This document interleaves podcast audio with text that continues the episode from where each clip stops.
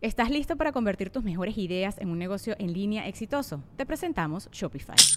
Tal vez no lo sabías, pero nuestro podcast More Than Mamis es un negocio y lo empezamos por supuesto para desahogarnos y hablar sobre la maternidad, no para convertirnos en expertas de ventas y del e-commerce. Así que sí, necesitábamos ayuda para vender nuestro merch y poner en marcha nuestra tienda. ¿Y cómo suena con Shopify? Llegó otra venta. Shopify es la plataforma de comercio que está revolucionando millones de negocios en todo el mundo. Ya seas un emprendedor desde tu casa o desde donde sea, Shopify es la única herramienta que necesitas para iniciar, administrar y hacer crecer tu negocio sin dificultades. Con Shopify puedo gestionar pedidos, envíos y pagos desde cualquier lugar, brindándote toda la información y estadísticas de tus ventas al detalle. Regístrate para un periodo de prueba con tan solo un dólar al mes en shopify.com barra sonoro, todo en minúsculas. Ve a shopify.com barra sonoro para llevar tu negocio al siguiente nivel. Shopify.com barra sonoro. Lo que no me estaba gustando era lo que yo estaba viendo en el espejo, que no tiene que ver con lo de afuera, tiene que ver con lo que yo veía de mí. Si estoy súper delgada y si tengo el cutis de porcelana y si tengo el pelo de cabellera, así la cabellera de, de anuncio shampoo y si soy súper simpática y siempre estoy contenta, entonces me van a amar. Pero eso no es real. Es, es bien fácil amarme con mucho dinero y con un buen trabajo y con éxito. Y, y delgado, y, es un reto amarte cuando no estás como, como preferirías estar. Que haga lo que haga, voy a recibir hate. ¿No? Es verdad. Entonces mejor me muestro como soy. Eh, lo más importante de todo es el amor. O sea, no importa todo lo que habíamos, eh, hayamos visto, aprendido, si no nos conectamos con nuestro amor propio, Claro. no tenemos nada bueno que ofrecer porque no se puede dar lo que no se tiene. Episodio del podcast habla de algo muy importante, la autoestima. Si tú sientes en algún momento que necesitas complacer a los demás, ¿verdad? Nos pasa que nos importa mucho la opinión de los demás. ¿Qué piensan de mí? ¿Qué dicen de mí? Si alguien habla, algo feo de mí, me estreso y me preocupo. Bueno, pues hoy tenemos a una gran amiga que ha pasado por cosas muy difíciles en su vida y que a través de su trabajo interior ha podido salir adelante y viene a darnos consejos, cariño y mucho amor y su experiencia de cómo salir adelante, cómo mejorar tu autoestima, no importa lo que diga la gente de ti. Hoy tenemos estrenando libro en el podcast a Ingrid Coronado en el episodio 222.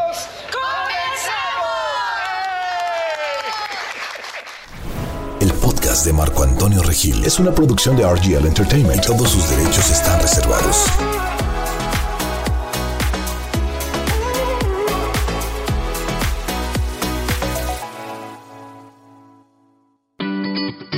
Cantante, presentadora, locutora y escritora. Ingrid Coronado ha estado presente desde hace mucho tiempo en los escenarios nacionales e internacionales.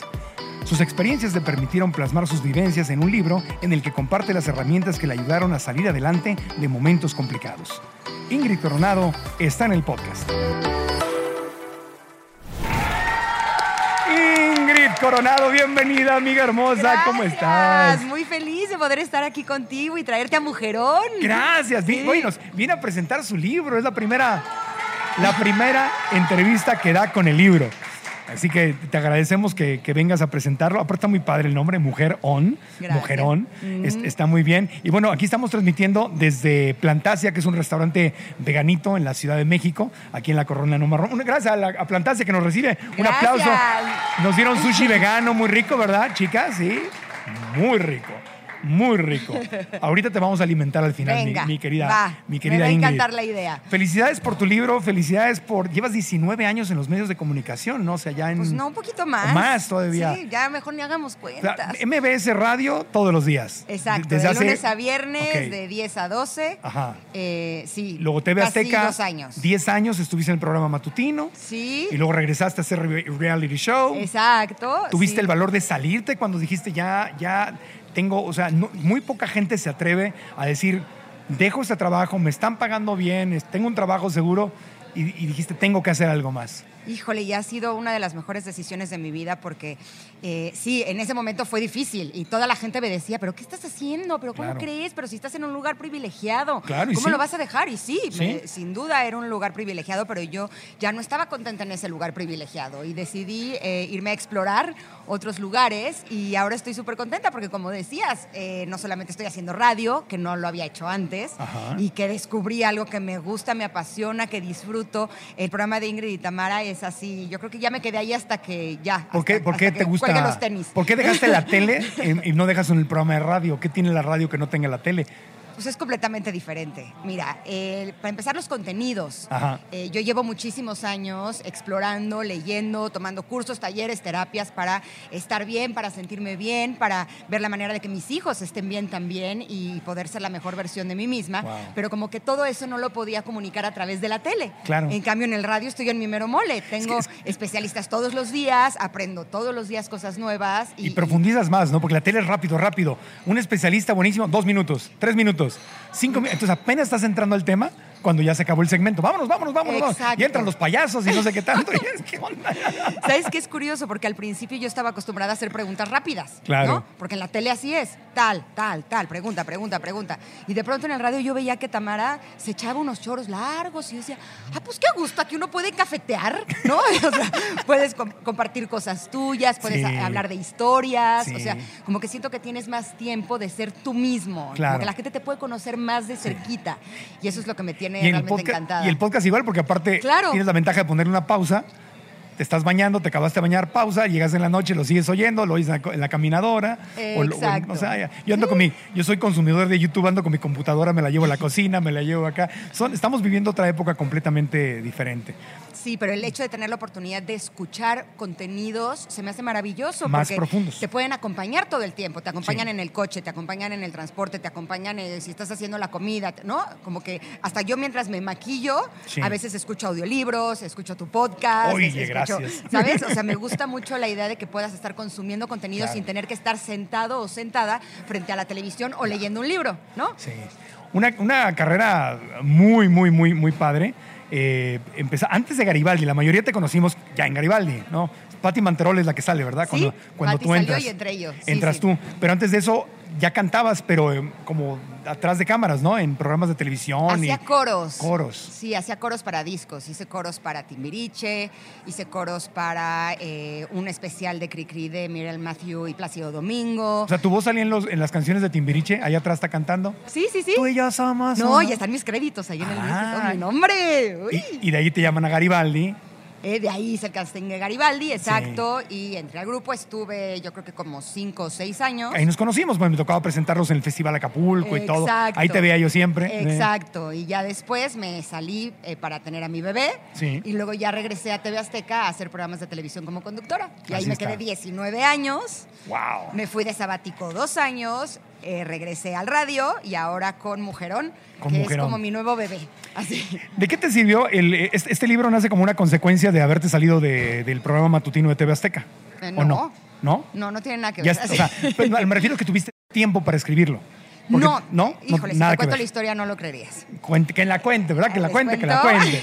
Sí. Hace un año Ajá. Eh, de pronto un día me cayó un 20 y me di cuenta que a pesar de que había estudiado mucho y había trabajado mucho en mí, todavía faltaba que me cayera esa ficha que realmente me, me hiciera que me diera cuenta que ya había, eh, ya me había enamorado de mí, que ahora sí ya me gustaba quién soy, que ahora sí ya no estaba dispuesta a muchas, a muchas cosas y como que no encontraba eh, algo que realmente fuera algo así como la llave, eh. ¿no? que me abriera a ese mundo. Entonces dije, si no he encontrado el libro que realmente me transforme de la manera que yo quiero hacerlo, voy Sí. a escribir un libro para mujeres fuertes, para mujeres alfa. Ese Claro. fue como mi primer acercamiento. Y entonces me senté en mi computadora así y empecé a escribir. Y de pronto, así, ay, sentía que me dolía el cuello y cuando volteaba ya era de noche. O sea, era algo así como extrañísimo. Te ibas ahí. Me iba, bye. Y al día siguiente escribía. Pasaron 40 días. Y en 40 días ya estaba mujerón. Ah, pero a eso me refiero. Cuando hacías el programa matutino de TV Azteca, no tenías tiempo de quedarte 40 horas así, o sea, bueno, el día entero escribiendo un libro. Pues más bien no tenía todos los conocimientos ni la experiencia que Ah. tuve ya hace un año, Sí. Por lo cual pude escribir este libro, porque finalmente en el programa de radio terminaba a las 12 y me ponía a escribir. Si hubiera estado en el matutino hubiera podido hacerlo. Ya, Pero entiendo. realmente lo que necesitaba era toda la experiencia, todo lo que leí, todo lo que aprendí para que entonces Claro. pudiera escribir este libro que ojalá lo hubiera escrito antes, porque Claro. me hubiera ahorrado muchas lágrimas, muchos problemas. Hubiera sido fantástico. Has pero- tenido muchas lágrimas, has estado en el ojo Sí. del huracán, te han agarrado de su puerquito este, en, en- en los, en los medios que se sí. dedican al entretenimiento Sí, sí. y al chisme, ¿no? Sí, pero ¿sabes qué? Te juro, el otro día me estaba poniendo a pensar. Es que si yo no hubiera pasado por todo eso, no podría escribir un libro como este, ¿sabes? Sí. O sea, de pronto, te voy a confesar, llegué a una librería, eh, fui al cine y la librería estaba al lado y cuando pasé vi que estaba Mujerón en los, eh, como nuevos lanzamientos, ¿no? Sí. Bueno, o sea, así lloré. Lloraste. de la emoción. Ah. Pero de pronto a las dos semanas voy pasando al mismo cine y veo que Mujerón ya está en los más vendidos.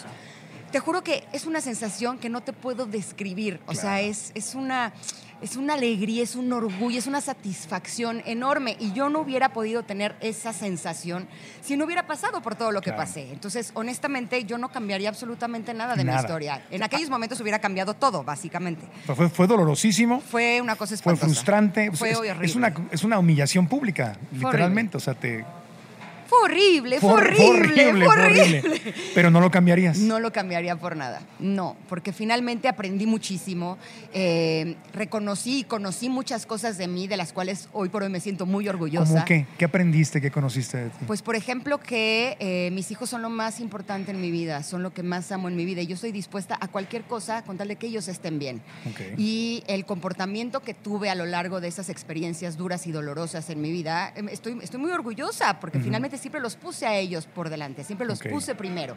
Y por eso cuidé cada uno de los movimientos que hice en Sí. su momento. Entonces, eh, yo me siento muy, muy contenta de que las cosas hayan sido de esa forma porque me pusieron a prueba. Y conmigo, con mi conciencia, eh, siento que la pasé.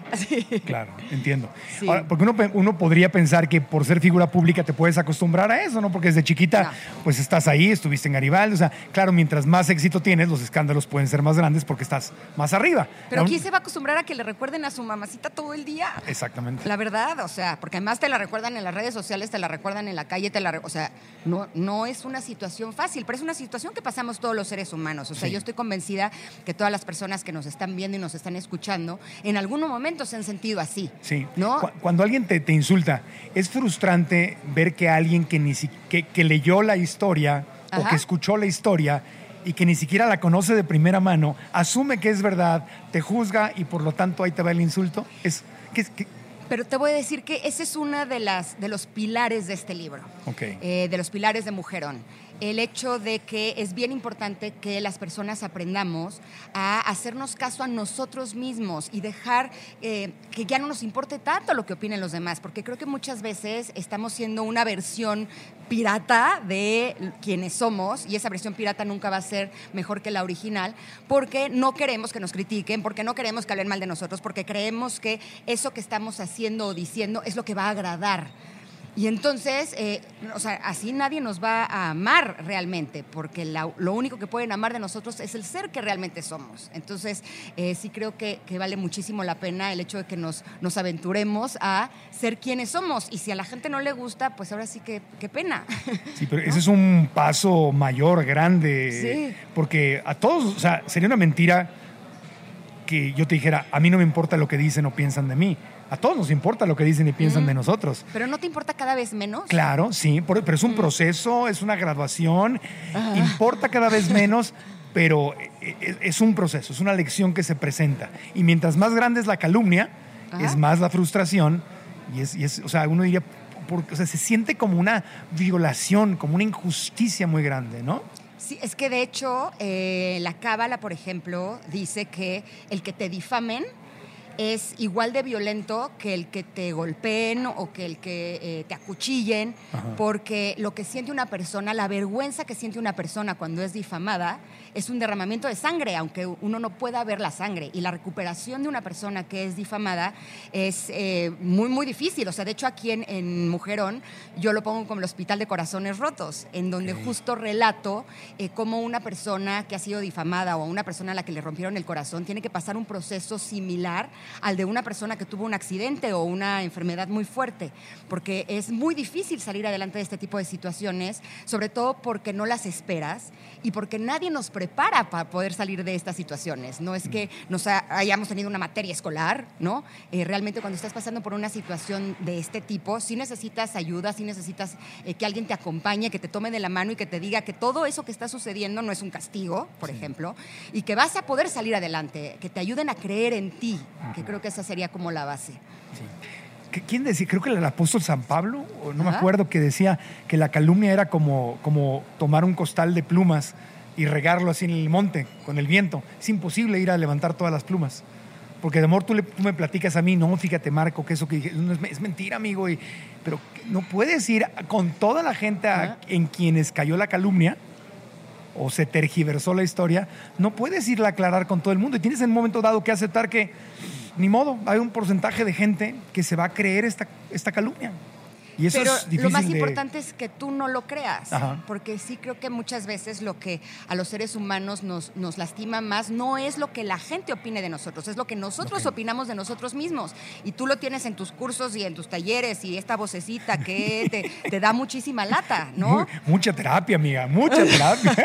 Voy a mucha terapia. Millones gastados en eso. si la gente supiera lo que he gastado en terapia. Uy, no, bueno. Tú has tenido también muchos años.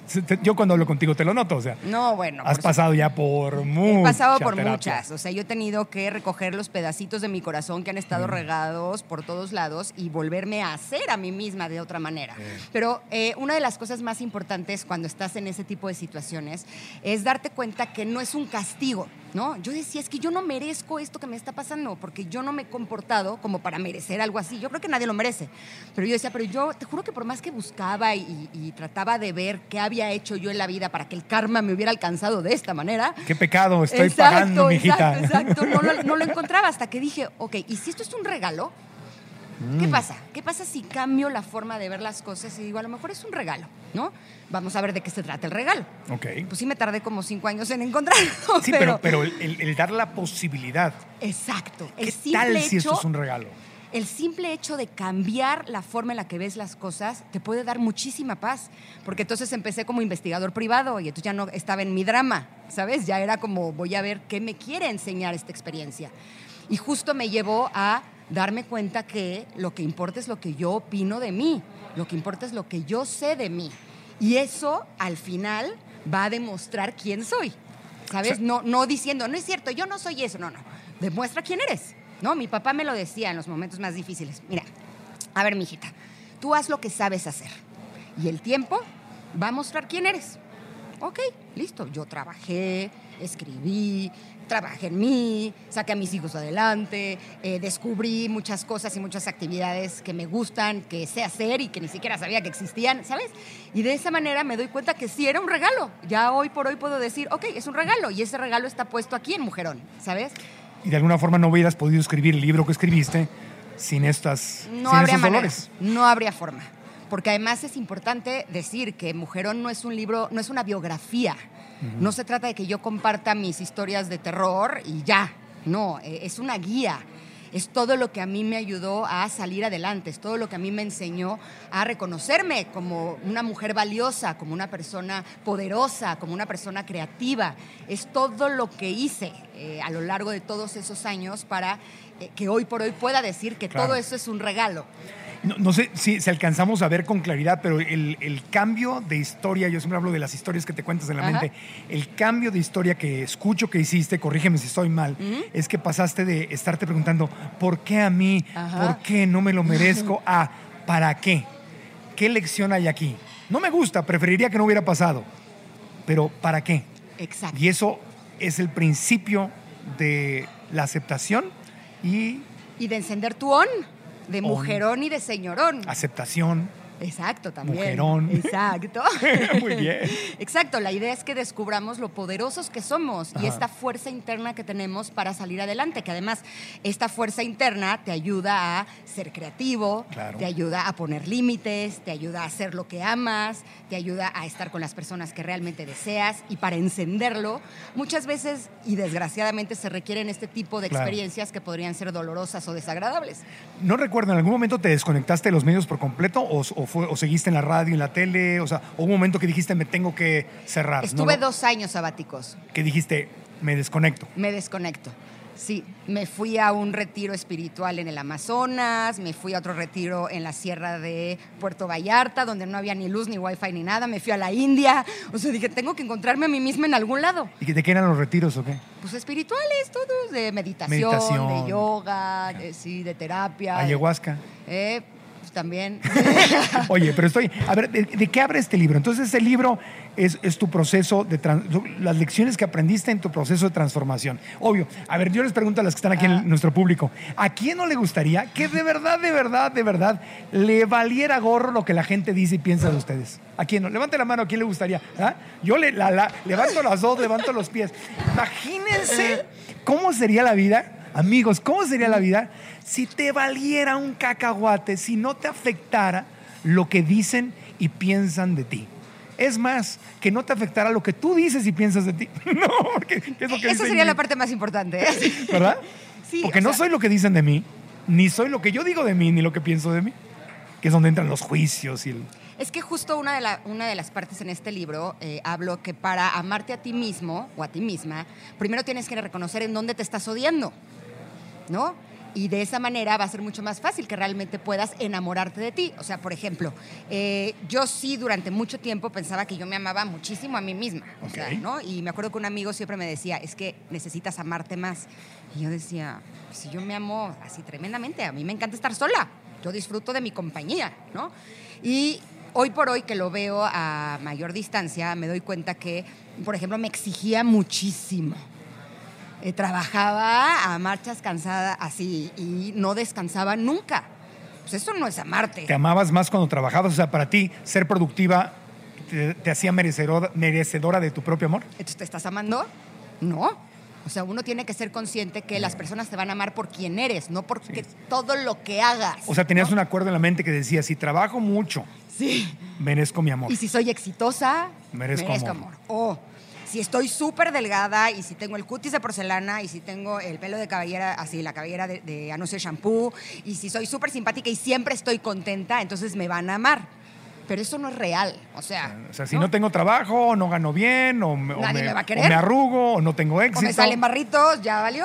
o estoy enojada, Correcto. O sea, o, hago, o, o algo, algo que me, me equivoco y hago algo que no hubiera preferido no hacer. ya no me van a querer. Ya no, me, ya no me voy a querer y ya no me quiero yo.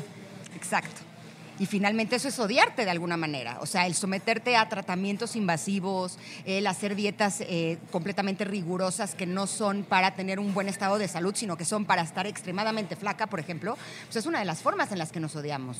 O sea, en el momento en el que te das cuenta de eso, ya nunca más vuelves a hacer dieta. El que tengas una alimentación porque te hace bien a ti y al planeta, por ejemplo, Claro. eso no es ser restrictivo, No. es, es realmente estás convencido de que eso te hace bien y por eso te sientes bien, por eso tu piel cambia, por eso, por eso estás mejor. Tú ¿no? llevas una dieta, digo, entre paréntesis, tú llevas una dieta basada en plantas, Sí, por ¿no? supuesto que sí. O sea que este, aquí Plantasia, este restaurante. Este, bueno, ahorita Ay. quiero sushi. Así Ya, ahorita al final echamos sushi. Aquí las chicas ya Va. comieron sushi. Oye, eh, en- todo esto es perder tu poder interno. Te desconectas de lo sagrado, te desconectas de Dios. El amor es tu batería, ¿no?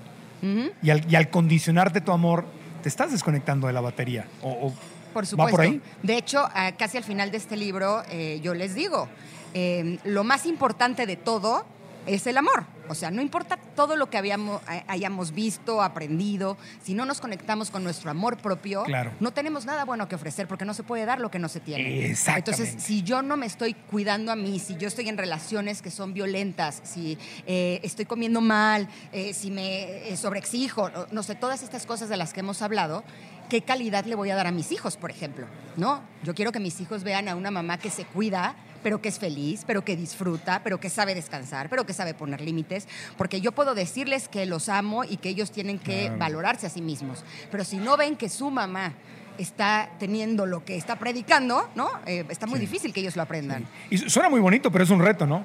Es, es bien fácil amarme con mucho dinero. Y con un buen trabajo y con éxito. Y, y delgado. Y, es un reto amarte cuando no estás como, como preferirías estar. Es un reto, pero ahí está la maestría. Entonces, ¿no sientes que a veces la vida justamente te quita todo para que practiques poder ¿no? Sí, sí. darte amor en, en el momento oscurito de la vida? Sí, sí. Débil. Sí, y te voy a decir algo que me pasó que es, es curioso. Hubo una época en la que las cosas no estaban muy bien, en, las, eh, en la que todavía no me amaba mucho, que digamos. Ajá. Y me acuerdo que una vez estaba por salir en un programa de televisión, me habían arreglado, maquillado, pestaña postiza, pelo postizo, uña postiza, todo postizo, muy bonito, ¿no? Taconazo y demás. Y de Producidísima. Eh, producidérrima. Y de Eso. pronto me vi al espejo y dije, no me gusta lo que veo en el espejo. Y te juro que empecé, ¿será que no me gustó el peinado? No, sí está padre el peinado. ¿Será que me maquillaron mal? No, está bueno. A ver, está padre la ropa, está padre, está, pa- está padre. ¿Qué pasa, no? Y ahí dije, qué fuerte. O sea, lo que no me estaba gustando era lo que yo estaba viendo en el espejo, que no tiene que ver con lo de afuera, tiene que ver con lo que yo veía de mí. Y entonces ahí como que me cayó el 20 y dije, a ver Ingrid, deja de estar haciendo cosas por verte mejor. Haz cosas por sentirte bien, Por porque te guste quién eres. Y entonces lo que veas en el espejo te va a gustar. Y justo fue así. Hoy por hoy de pronto me salen barritos, estoy toda despeinada, recién levantada, con el ojo hinchado y no tengo el cutis de porcelana ni de quinceañera. Y me voy y digo, ¡ay, qué chula! ¿Sabes? Porque finalmente lo que veo es lo que yo soy. Y, y eso me gusta mucho más. O sea que yo sí les digo a quienes nos están escuchando, en serio, ya no se hagan tantas cosas. Ocupen mejor ese tiempo en hacer cosas que disfruten, en cosas que les gusten. Cuando te enamoras de tu vida, cuando realmente te gusta lo que haces, cuando te apasiona eh, y disfrutas cada uno de los instantes, no importa qué tanto te peines, no importa, de veras, o sea... Sí. ¿No te ha pasado que en redes sociales que estás constantemente compartiendo cosas, haciendo lives o historias y todo, la gente no sabe que estás viviendo, la gente sabe lo que tú le estás compartiendo? Te pregunto porque a mí me ha pasado y que de repente te dicen, qué feliz te ves, qué contenta te ves. Y de verdad estás pasando un momento más feliz y la gente lo nota en una foto, Ajá, ajá. aunque estás compartiendo el mismo contenido de la semana pasada donde no estabas bien, estabas súper triste, pero hay como un brillo, Ajá, algo que suceda. Y no es eso, no es ni el maquillaje, ni el peinado, ni la ropa, ni que estés en Tulum. No, no, no. La- y la gente lo nota y dice, wow, traes un brillo en tus ojos. ¿Les ha pasado a ustedes cuando ven a alguien, alguien Mm. Sí, que... sí. Porque a mí de repente me lo ponen y digo, brujas, ¿cómo saben? O sea, y al revés también. Dice, Ah. yo sonriendo y todo, de repente te- se te nota una tristeza y yo, me lo vieron. O sea, no todos, o sea, no todas tienen... Solo quien te conoce bien, Pero hay gente que de redes sociales, o sea, que tienen te un... conoce bien. por redes sociales. Pero ¿te ha pasado que se dan cuenta? Sí, por supuesto. Sí, sí, sí. O sea, yo creo que no puedes siempre engañar a toda la gente. No. ¿No? Eh, a veces uno quiere en redes sociales ser la persona más feliz del mundo y todos hacemos lo mismo. es raro ver a alguien que sale como realmente es. Nadie puede tener el día perfecto todos los días de su vida, ¿no? la verdad. Y el problema es que eso muchas veces nos hace mucho ruido, porque cuando a ti no te está yendo bien, tú dices, pero si a todo el mundo le ve increíble, ¿no? Yo soy la única persona que está sufriendo. Debería yo intentar postear algo así como, estoy triste, mi contador se equivocó y tengo que pagar más impuestos de los que me había dicho. Pues sí, postéalo. nos ¿te ha imaginas? a todos. ¿Qué pasaría ¿Ah, sí? si, si pusieras en Instagram todo el mundo feliz y contento y de repente tú con tus traumas? Pues mira, también prepárate al hate. Ah, no, claro. O sea, el hacer algo diferente, Durísimo el hate. pues también, o sea, abres la puerta al hate. No, porque Cuando, cuando te muestras vulnerable, a mí- hay dicho quien, me- quien dice, ¿y este qué me va a enseñar a mí si se le murió el perro y lloraba como, como, como niño chiquito? O sea, como ver mis lágrimas como símbolo de debilidad. Pues es que es todo lo contrario. De hecho, aquí en Mujerón, esa es una de las cualidades de un mujerón, ser vulnerable, atreverse a ser vulnerable. A ver, háblanos más de eso. no es debilidad. Sí. El eh, que una persona sea capaz de reconocer lo que siente, eso es una fortaleza. O sea, reconocer lo que estás sintiendo no, no es algo fácil y tú lo sabes. O sea, no, reconozco que estoy frustrada, reconozco que estoy enojada, reconozco que estoy muy triste, reconozco que estoy, deprim- no sé, cualquiera de las emociones. eh, sí se requiere mucho valor porque generalmente queremos estar como en las redes sociales, siempre contentos, que todo está bueno, que todo está divertido, viva la fiesta y realmente ponerte y sentir esto que estás sintiendo, por eso lo muestro así, es un superpoder. La Porque- vulnerabilidad es un superpoder. Por supuesto, porque porque así te muestra más real ante la gente.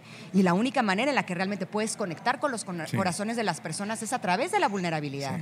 Y si eres capaz de sentir las emociones que no te gustan, las que tenemos catalogadas como que esto es malo, como que esto no hay que sentirlo, también te estás perdiendo de sentir las que sí queremos sentir todos, el gozo, la alegría, la plenitud, porque siento que es como proporcional. Claro. A medida que te permites sentir las graves y las duras y las difíciles, tienes mayor capacidad de sentir también las otras. Entonces vale la pena que nos atrevamos a darnos cuenta de que la vulnerabilidad es un superpoder. La vulnerabilidad. Repitamos todos juntos eso. Todos juntos. La vulnerabilidad es un su superpoder. Es de valientes ser, Mm. Vulnerables. Es de valientes supuesto. llorar. Ahora, la gente se va a espejear. El que te va a tirar hate porque lloraste Ajá. o estabas débil está reflejando lo que esa persona trae por dentro. O sea, si, es- Mm. si tú ves una persona que está en una depresión y lo que te nace es tirarle flechas y batazos y acabártelo, eso no habla de la persona que está llorando, habla de la persona que está dejándose ir con todo y juzgando al que está llorando o está triste. Pero si tú permites que eso que te dicen te afecte, entonces Sí. ahora sí ya es tu problema Claro. también. Pero, va, pero va, va a ser una parte de la gente que, que en redes, sobre todo, que, es anónimo. Siempre te van a criticar. Claro. O sea, el día que yo me di cuenta que haga lo que haga, voy a recibir hate, ¿no? Es verdad. Entonces mejor me muestro como soy, porque si de todas formas me van a aventar hate, pues por lo menos que sea porque, por ser quien soy. Exacto. No, no por, es, por ponerme esa máscara de mujer eh, súper ultra fuerte, independiente, carismática, lo que sea, ¿no? Ay, Lo atrapamos. así, ay.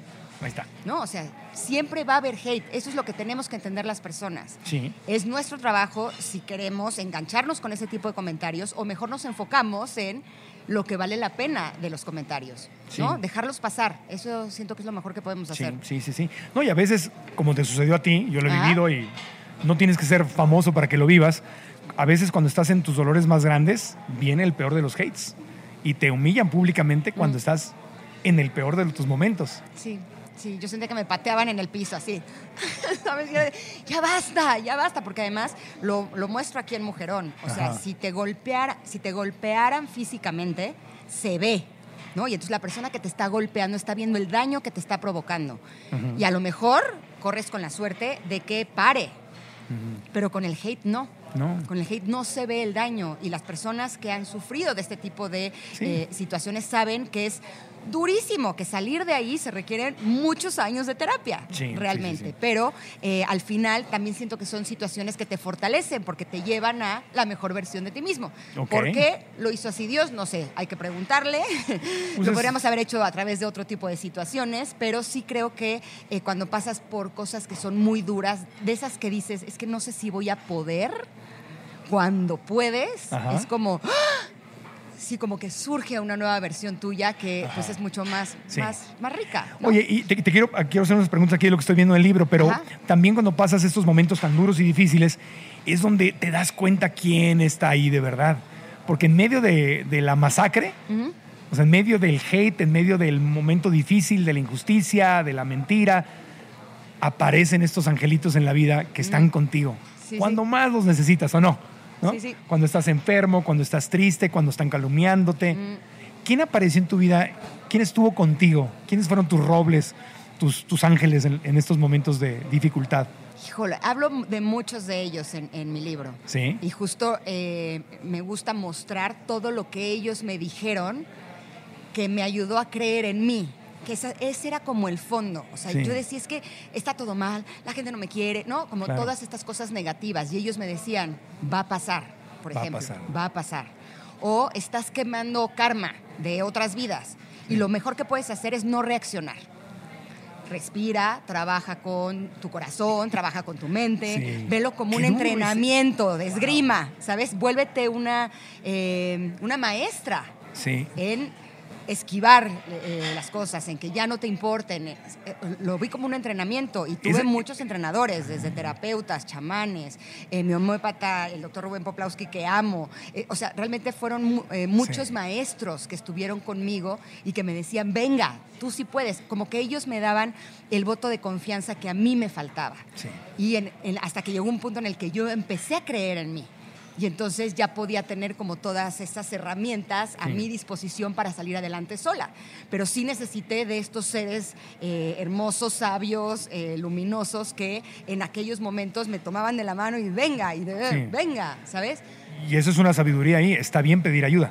Está bien Por decirle supuesto. a la gente que tiene ese error, necesito ayuda, me siento de la fregada, ¿no? Me siento como tapete, o sea, hoy, con todo lo que sé y Me con siento todo lo que he como estudiado, trapo. Me siento como trapo, por favor ayúdame. Eso también es valor. Pedir ayuda requiere valor, porque estás mostrándote una vez más vulnerable. Vulnerable. La palabra clave. Claro, es la Vulnerable. palabra clave. Sí. Vulnerable. Pero cuando tú pides ayuda, te sorprenderías de la forma en la que sí recibes esa ayuda. Y ojo, no, o sea, a veces yo pedí ayuda a Dios, al universo. Por favor, ayúdenme con esta porque ya no sé cómo lo voy a hacer. Y llegaba. ¿Sabes? Me recomendaban a alguien, me encontraba un libro, me encontraba, o sea, siempre había como una señal Sí. que me decía, es por aquí, es por acá, es por este lado. Y era gracias a que yo pedí ayuda, ¿no? De, de guíenme. O sea, yo decía, es que yo, o sea, esto está más, es- o sea, esto es más de lo que yo puedo manejar. Claro. Ayúdenme. Todos necesitamos una muleta cuando estamos recuperándonos de una lesión. Ayúdenme, ¿no? Sí, o sea, en este momento necesito apoyarme. Perdón, estoy, estoy débil. Exacto. Sé lo que sé, he estudiado, he leído, ya sé, pero estoy débil. Me pegaron un ramalazo, la vida me pegó un ramalazo, o yo me lo pegué, como haya sido. Sí, sí. Estoy débil, por favor, dame la manita. Pero a veces no sabes quién es esa muleta, ¿no? Dices, es que no sé a quién pedirle ayuda. Si le pides ayuda a Dios, al universo, a lo divino, como le quieran nombrar, el universo va a empezar a actuar. Sí. Y te va a poner a las personas, los lugares, las situaciones que te puedan ayudar a salir de esa situación. Ok. Hasta que llega un punto en que dices, no sé cómo lo hice, pero lo que sé es que lo hice y ahora estoy mejor, que eso es lo más importante. Y, y aparte te queda un enorme regalo, porque, ok, sales de la depresión, sales, nada es para siempre. Ajá. Nada es para siempre. Nada más falta que agarren a la siguiente víctima para crucificarla, ¿no? Y inventarle otro chisme y hacerle algo más. Nada es para siempre. Eh, todo pasa. Pero ahora tú tienes una sensibilidad y entiendes a quien está pasando por eso. Correcto. Antes no entendías, te podías imaginar, pero ahora ya sabes. Es como una mujer que ya tuvo un hijo, ya parió, la puede entender. Yo no la entiendo. La veo y digo, wow, se ve fuerte eso, pero no la entiendo. Exacto. Y ya pasaste por eso, entonces ahora puedes también ser tú quien ayudes. Puedes, puedes apoyar a otros seres humanos. Es que justo es lo que estoy haciendo a través de eh, mi movimiento Mujerón, que no es solamente un libro. Ajá. Es un libro, es una conferencia, es un show, es una canción. ¿Es un show? Claro. Ah, ¿cómo está la cosa? A ver, cuéntanos. Estamos produciendo un show bien Ah, padre. Sí, bien. la idea es que eh, justo todo eso que a mí me sirvió y por lo cual me siento muy agradecida, pueda compartirlo ahora con las demás personas, porque eso es lo que ahora me llena. Me he dado cuenta que el compartir, y eso lo aprendí en el radio, eh, me llena enormemente. O sea, quien da se siente más lleno, incluso que quien recibe. Y yo me siento enormemente agradecida con la vida y con toda la gente que me ayudó y que me apoyó, Ajá. porque me gusta mucho lo que Sí. logramos juntos. Chicas, se nos acaba el tiempo. ¿Alguien tiene alguna preguntita? ¿Quieren hacer alguna pregunta? ¿O están- está, está bueno el libro, ¿no? Se, se ve bueno el libro, sí, se, se ve muy bueno. Deja, enciendo la Marco Cam y voy para allá. Bien por tu Marco Cam, ¿eh? Felicidades. Oye, gracias. Nombre y pregunta. Hola Ingrid, yo soy Sandra. Mira, yo te quiero preguntar para todas estas mujeres in progress, digo, mejor dicho, estos mujerones in progress, ¿qué nos podrías decir cuando de, de pronto idealizamos la parte luminosa y virtuosa de, ya sabes que confundimos el querer estar siempre zen, presentes, ecuánimes, etcétera, etcétera, etcétera? ¿Qué nos podrías decir cuando estamos del otro lado para aprender a abrazar esa oscuridad? Porque no solo somos luz, o sea, somos luz y oscuridad en todo el tiempo. Ahí te voy. Cuando yo era niña, eh, yo lo que quería era ser artista de fama internacional. Ok. ¿ok? Yo no quería ser enfermera, ni doctora, ni astronauta. Yo quería ser artista de fama internacional. Empecé en Garibaldi, luego fui conductora de televisión hasta que descubrí que hacer entretenimiento no era arte, porque el arte era una expresión de tus emociones. Y entonces empecé a trabajar con un amigo que es muy sabio, mi amigo José Alberto, y le dije, es que yo lo que quiero es ser artista. ¿Cómo le hago para descubrir en qué expresión artística puedo expresar mis emociones? ¿No? Yo había estudiado la licenciatura en composición musical, Sí. pero sentía que no me daba mucho lo de la composición. Y entonces eh, me dijo, tienes que darte cuenta que en tu obscuridad, en esas sombras, ahí están tus mayores talentos. Wow. Cuando te des cuenta de eso, vas a poder ser artista. En tu oscuridad están tus mayores talentos. Claro. Claro, porque a veces las mejores canciones, las mejores pinturas, las mejores obras de teatro, obras cinematográficas, esculturas, salieron de la oscuridad de esos artistas. Correcto. El problema es que creemos que para ser un artista, nuestro primer cuadro tiene que ser como el de Van Gogh. Y Van Gogh no empezó con un cuadro como Los girasoles. Él seguramente empezó con cositas más simples. Entonces, de lo, o sea, lo que vale la pena es que empecemos a explorar nuestras posibilidades creativas.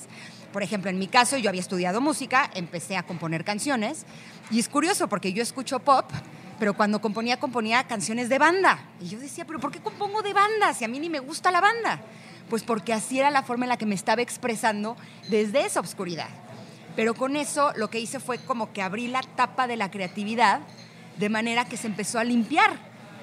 Por lo tanto, Mujerón es una obra que surge de mis más grandes obscuridades. Pero no es una historia de mi vida, no es una biografía en donde te cuento mis dramas y ya. Si tú lo ojeas, te podrás dar cuenta que tiene muchas cosas que tienen que ver con la creatividad.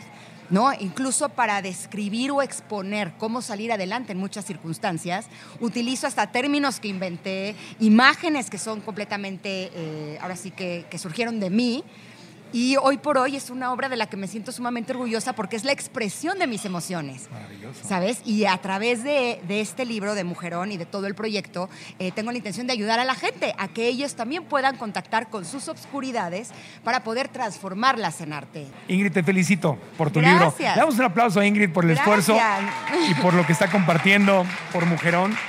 Obviamente ya está a la venta en todo México. ¿Sí? ¿Y va para otros países también? Sí. En, en- en- en- ¿Lo van a vender en Amazon? ¿En, Sí, ¿en dónde lo pueden encontrar? Mujerón está disponible en libro físico, en Ajá. audiolibro Ah, y en ebook. El Sí. audiolibro está buenísimo. ¿Quién te lo grabó? Ah, no, Yo obviamente lo grabé tú. así. Sería el colmo. Eh. ¿Quién te lo grabó? Pati Manterola. No. No, si me decían, ¿tú vas a querer grabar tu audiolibro? Y yo, Claro. obviamente. No, no, no. ¿Te imaginas? Fue un desafío tremendo, ¿eh? O sea, porque, o sea, no es lo mismo escribir Pues no. que hablar. Claro, y escucharte. O sea, eh, Claro. eh, tuvo su, su, su- desafío fuerte, pero realmente ha sido una experiencia increíble. Así es que yo los invito a que ustedes se sumen al movimiento de Mujerón. Eh, este libro es para mujeres y para hombres. Ajá. Las mujeres aprenderemos a reconocer nuestro poder femenino y los hombres también, Para ser un señorón. Por supuesto. Eso, me parece muy bien.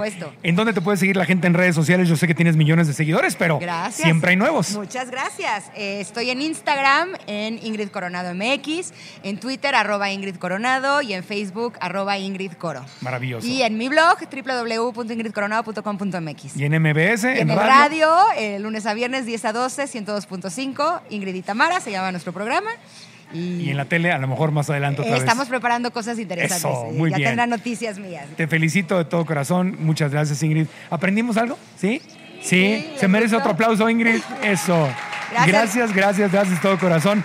Por favor, compartan este podcast si les gustó. Mándenlo por WhatsApp, por Instagram, por donde ustedes quieran para que más personas escuchen o vean este podcast. Si no se han suscrito al canal de YouTube, háganlo. ¿Qué esperan? Activen la campanita, like al video y dejen aquí abajo en los comentarios qué fue lo más importante que aprendieron de esta conversación con Ingrid y cuándo van a comprar el libro. Mañana, pasado mañana, en línea, ahora mismo, luego, luego, hoy. ¿Cuándo, chiquillas? Hoy, hoy el libro se compra. Hoy. Muchas felicidades, chiquilla. Muchas gracias. Gracias por formar parte de Mujerón. Te quiero mucho, Yo amiga. también, da un amigo querido. verte. Gracias. Gracias. Gracias a ustedes. Gracias. Gracias, por acompañarnos. Gracias, hasta la próxima. la Aprendamos próxima. juntos. Bye.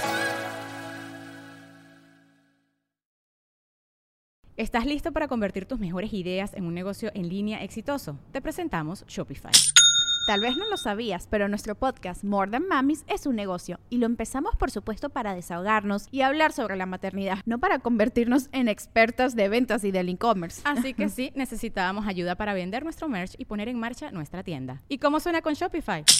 Llega otra venta. Shopify es la plataforma de comercio que está revolucionando millones de negocios en todo el mundo. Ya seas un emprendedor desde tu casa o desde donde sea, Shopify es la única herramienta que necesitas para iniciar, administrar y hacer crecer tu negocio sin dificultades. Con Shopify puedo gestionar pedidos, envíos y pagos desde cualquier lugar, brindándote toda la información y estadísticas de tus ventas al detalle. Regístrate para un periodo de prueba con tan solo un dólar al mes en shopify.com barra sonoro, todo en minúsculas. Minúsculas. Ve a shopify.com barra sonoro para llevar tu negocio al siguiente nivel. Shopify.com barra sonoro. ¿Estás listo para convertir tus mejores ideas en un negocio en línea exitoso? Te presentamos Shopify. Tal vez no lo sabías, pero nuestro podcast More Than Mamis es un negocio y lo empezamos por supuesto para desahogarnos y hablar sobre la maternidad, no para convertirnos en expertas de ventas y del e-commerce. Así que sí, necesitábamos ayuda para vender nuestro merch y poner en marcha nuestra tienda. ¿Y cómo suena con Shopify?